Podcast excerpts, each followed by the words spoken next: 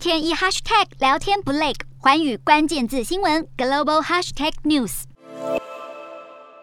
东京这家荞麦面店因为价格实惠、CP 值高而深受欢迎，但随着原物料价格持续飙涨，店家也不得不调整菜单价格。何止荞麦粉、面粉、油、肉类等各种食材都受到乌俄战争波及。一项民间调查显示，日本主要食品和饮料业者今年已经调涨或即将调涨的商品超过八千三百项，平均调涨百分之十二。光是六月和七月就有超过三千项商品即将调涨，其中调涨最多的包含加工食品，约三千六百项商品，平均涨幅约百分之十三；调味料有约一千七百项商品调涨，平均涨幅百分之十；酒类及饮料约一千一百项商品调涨，平均涨幅百分之十五。面临即将到来的涨价之下，许多民众赶紧前往超市囤货。日本四月服务业生产物价指数年增百分之一点七，高于三月份的百分之一点三，涨幅创下二零二零年二月以来最大。专家预估，这股涨价潮恐怕还会延续到今年秋天。而日本近来对观光客重开国门，六月入境的旅客想扫货也只能面对昂贵的物价。